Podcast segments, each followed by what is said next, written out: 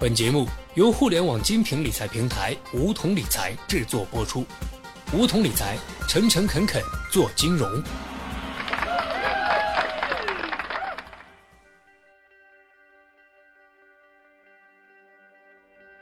收听梧桐电台，掌握理财要领。现在注册并填写邀请码一二三四，还可免费获得一万元体验金哦。人生处处都面临着风险。你永远都不知道明天和意外哪个先来临。一个人在还没出生的时候就已经面临着风险了，长大成年后又将面临婚嫁、买房、健康医疗、子女教育、父母养老、意外伤残或者死亡带来的种种问题。这些问题光靠社会保险是远远无法规避的，这时候就需要商业保险出马了。所以今天小学弟就来和大家讲一讲。如何用保险保障自己的一生？首先，我们要弄清楚市场上有哪些保险。简单来说，商业保险分为两种，一种是人寿保险，一种是财产保险。从字面意思你就能知道，人寿保险保的是人，财产保险保的是物。那么这两种类型的保险，我们应该买哪些？又该如何配置呢？别着急，小学弟这就来告诉你。先来说说人寿保险。人寿保险分为三种，按照重要性从高到低来排列，分别是重疾险、意外险和寿险。无论是家庭还是个人，最先要配置的是重疾险。重疾险就是当你发生了重大疾病时，能够获得一定数额赔付的保险。随着医疗水平的提高，以前很多绝症现在都能治好，但关键问题是得有钱医治啊。对于普通家庭来说，重大疾病那简直就是个烧钱的火坑，所以配置重疾险。是对冲风险的必要手段，像恶性肿瘤、脑中风后遗症、器官移植这类需要高额医疗费的疾病都在保障范围内。一般来说，重疾治疗的整体费用大概在三十万到五十万左右。小学弟的建议是，重疾保额最好能在五十万。如果经济条件比较宽裕，可以买更高的保额，比如到一百万。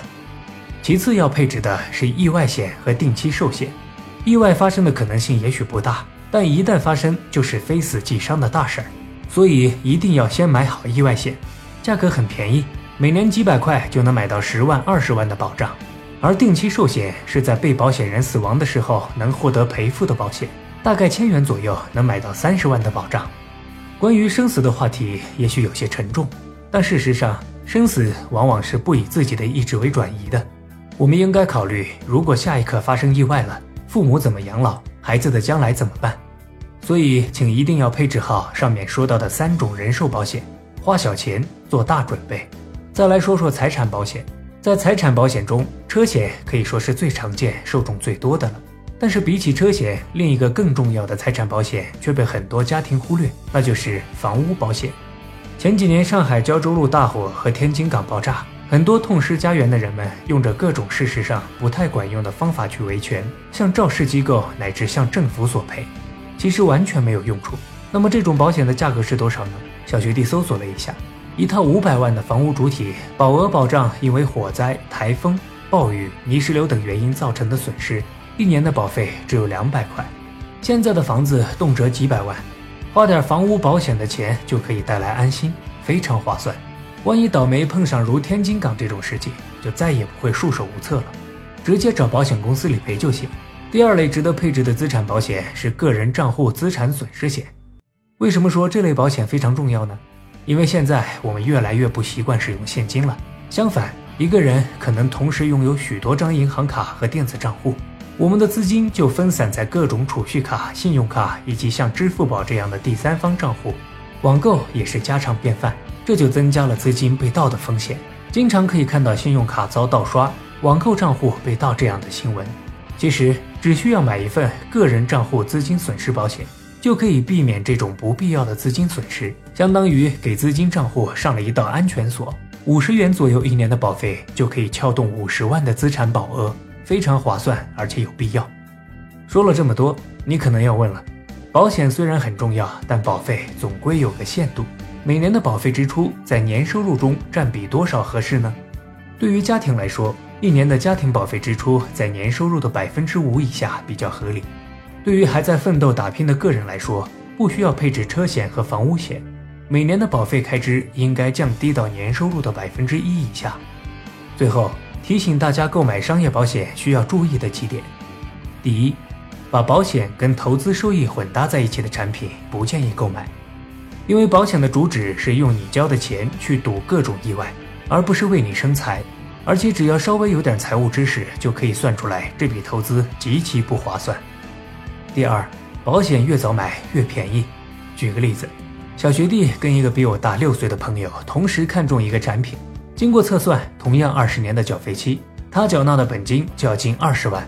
而小学弟连十一万都不到，年轻的优势立马彰显出来。第三，孩子的教育保险没有必要购买。市场上大多数教育金保险设计的过于死板，与需求脱节，很多父母坚持投资了十八年的教育保险，在通货膨胀的冲击下，最后的回报连理财产品都不如。所以教育金没有必要靠保险解决。总之，保险是对自己未来生活的一份保障。对自身财产的一份保全，也是对家人的爱护和责任。买保险跟买股票基金没有差别，都是对某个特定领域从无到有的探索，还需要多多学习、对比分析，选择出最合适自己的产品。好了，本期节目就到这里。那么今天的梧桐电台，大家是否有所收获呢？加入梧桐，交流投资理财的那些事儿，和我们一起边学边赚。各大应用市场搜索“梧桐理财”均可下载 APP。别忘了填写邀请码一二三四，领取一万元理财本金。梧桐理财，诚诚恳恳做金融。